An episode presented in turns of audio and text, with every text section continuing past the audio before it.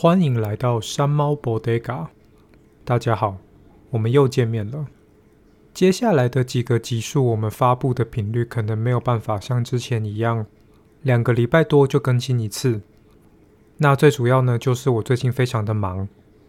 前一阵子在忙公司黑五特价的东西，接下来呢又要忙搬家，所以 Podcast 这边呢，我能顾是尽量顾，但产出内容的速度应该会比之前慢一点。那今天要跟大家聊的主题呢，就是前一阵子有在社群媒体上面看到一个影片。那这个影片呢，就是一个在美国工作的男子，他一边开着车一边说，在美国工作很自由，休假无限，只要事情有做完，想休多少假都可以。但事实上真的是这样吗？在美国工作的真实情况，还有优缺点到底是什么？那首先我们要讨论的就是无限休假这个东西哦，这是真实存在的公司福利，没错。大部分是科技业以及新创为了吸引人才而设立的。那顾名思义呢，就是公司不会记录你一整年可以休的假有几天，你想要的话，一年请个三十天、四十天休假都没有问题。但这个制度的反面就是，公司不用处理员工休不完的假，如果有记录休假的话呢，你的机假要么可以换钱，要么可以有几天可以留到隔年继续休。但如果打从一开始账目上面就没有特休天数的话，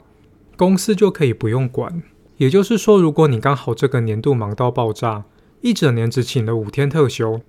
那么你在无限休假的公司呢，你是没有任何剩余天数可以变现或是留到隔年的。那么在美国工作有哪些吸引人的地方呢？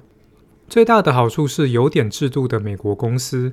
大部分都很尊重每个人的个人时间，下班跟休假的时间几乎不会有人来烦你，也不会有跟同事和主管比谁比较晚下班的奇怪景象，更不可能会跟主管有什么赖群组啊，还要回讯息干嘛的。那美国职场最大的缺点有哪些呢？第一个，美国的有薪休假数量是西方国家中最少的。很多公司连感恩节隔天都没有放假，这算是在台湾的人容易误解的地方哦。其实感恩节隔天放假，和什么耶诞节可以一路放到跨年，这些在大部分的情况都是用自己的特休去请的啦。我上一份工作就是感恩节隔天不放假，耶诞节也只放当天，剩下的都要自己去请假。而且在美国，如果没有进大一点的公司，一年可以请的有薪休假很有可能不到十天。有些公司甚至会规定，在入职的前六个月到一年，没有办法请特休。这部分跟台湾倒是蛮像的。第二个也是最大的一个缺点呢，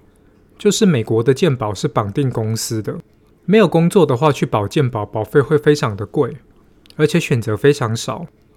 美国和台湾最大的不同就是，美国并没有全民健保，几乎全部的健保公司都是以盈利为目的的民间企业。所以，在美国看医生的时候，很容易发生的情况就是，在最后的账单拿出来之前，你根本不会知道你这次看医生会花多少钱。那光是美国健保实际上运作的方式，还有可以吐槽的地方，应该就可以做一整集了啦。但这边我们要强调的是，在美国要获得好的健保方案，最简单的方式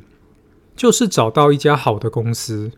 大部分有健保福利的公司，除了有办法拿到比较好的方案之外呢，还会帮忙分摊健保的保费，所以如果不想要因为突然去开刀而破产，那你最好乖乖的去公司报到。那么讲到这边呢，你可能会好奇说，为什么今天这一集的标题是在说，在美国工作是一件非常赛博朋克的事情呢？那这边我们就可以稍微花点时间来介绍一下 Cyberpunk 到底是什么哦。听到这个词，大家一般的印象应该都是像是游戏《电狱判客》中。很酷的人体改造，以及在有超大霓虹灯的都市雨夜中漫步等形象吧。但 Cyberpunk 还有很重要的主题，就是高科技、低生活水平，以及大企业拥有非常大的权力。像是 Cyberpunk 始祖之一《银翼杀手》的原著小说，里面有很重要的一环，就是地球因为核子战争的关系，已经不适合人类居住，所以有钱人都住在太空。只有拥有基因缺陷的人以及穷人才会留在地球。尽管人类文明已经进步到能够制造出非常先进的机械生物以及太空站，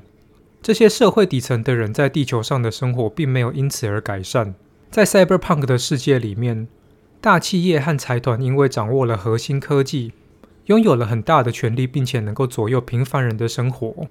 那我们把这个核心概念呢，套用在我们刚刚讲的要获得好的健保就一定要去大公司工作上面，是不是就有点吻合呢？另外，我们现在的社会已经变成了科技公司正在研发人工智慧，甚至是太空旅行。但是在美国的低端人口可能连住的地方都没有，科技新创、电动车以及人工智慧等等新科技的崛起，根本没有改善到这些人的生活，反而拉大了贫富差距，对于大企业的依赖更加根深蒂固。我们还可以举一个更简单的例子：美国的大众运输很烂，真的是因为美国国土太大，不适合火车、公车，还有美国人本身很喜欢开车吗？并不是这样子的。这是汽车制造商以及经销商和政府常年勾结的结果。从根本做起，把整个国家的基础建设改造成一定要买车、开车，并且用媒体来洗脑人民，能够自己开车才是自由的象征。但事实上，就只是为了把美国人和汽车工业跟经销商建立起密不可分的关系而已。现在在美国生活，除非你住在纽约这种有百年地铁的大城市。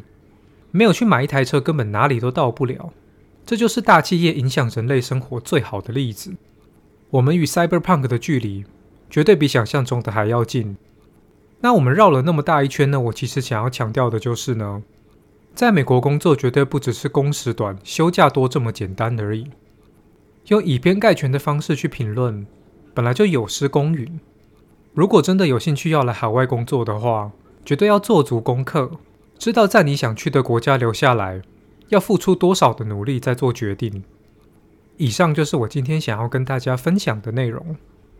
那么我们山猫 Bodega，我们下一集见。